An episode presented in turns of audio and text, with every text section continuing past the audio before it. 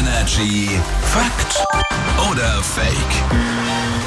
Gucken wir mal. Patrick hat eine Aussage. Jetzt überlegen wir alle, stimmt die oder stimmt die nicht? Ist die Fakt oder Fake? Ja, und wir schauen mal schon ein bisschen weiter. Weihnachten steht ja vor der Tür, ne?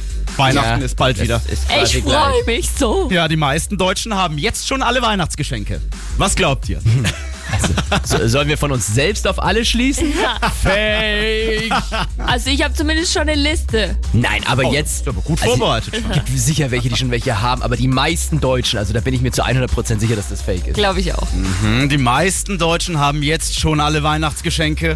Fake, bitte. Ah, Leute, gute Nachrichten. Ja, wir sind alle nicht alleine. Ja, wir sind alle gemeinsam. Aber die meisten fangen jetzt Anfang November so langsam an, sich mit den Geschenken zu beschäftigen und auch schon welche zu kaufen. Übrigens, der Großteil kauft die Geschenke zwischen dem 1. und 22. Dezember. Wir haben alle noch ein bisschen Zeit.